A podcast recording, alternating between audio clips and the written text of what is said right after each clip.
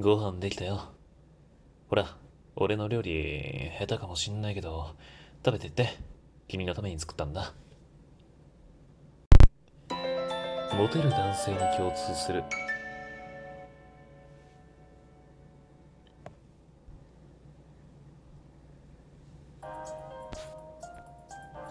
どうも、低音ボイスのルです。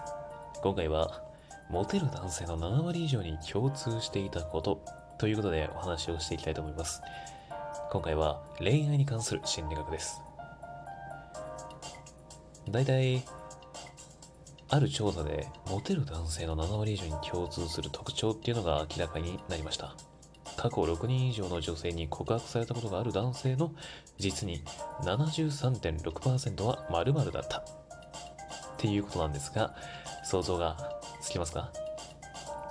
なんとなく思うのはあまあそりゃイケメンで優しくてなんかコミュニケーションとか会話を良くしてくれるとか話聞いてくれるとかお金持ちとかっていうのがありそうですよね。でもこれもあるんですがこの中で7割以上に共通していたことっていうのは料理ができること。料理ができる男性が7割以上モテるっていう項目に共通していたんです。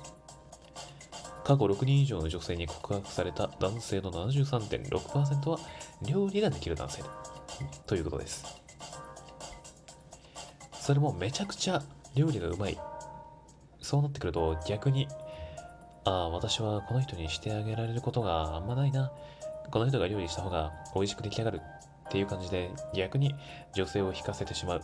あるいは役割をなくしてしまうっていう危険性もあるので、ある程度料理ができるっていう男を目指すと女性からもモテます。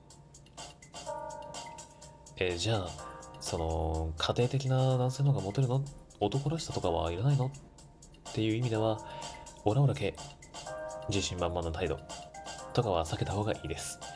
これも研究が行われていて、アメリカのホーク大学での研究で、謙虚な男性の方がモテるっていう結果が出てるんです。自分は収入が高いとか、成功しているとアピールする男性よりそういったアピールをしないいわば謙虚な男性。っていう方がモテたっていうことなんです。これもよくよく考えてみると当たり前なことでやはり女性の立場から考えてみると謙虚な男性の方が2人の関係を大事にしてくれる。あるいはしてくれそう。浮気をしなさそうっていう印象を与えます。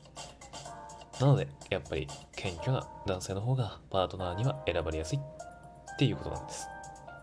だから、もし料理ができたり仕事で成果を出したりしても、俺すごいだろうっては言わずに、いやいやみんなのおかげだよ。で、こういう姿勢が女性にとっても、モテる要素として男性は当てはまってきます。ぜひ、意識してみてください。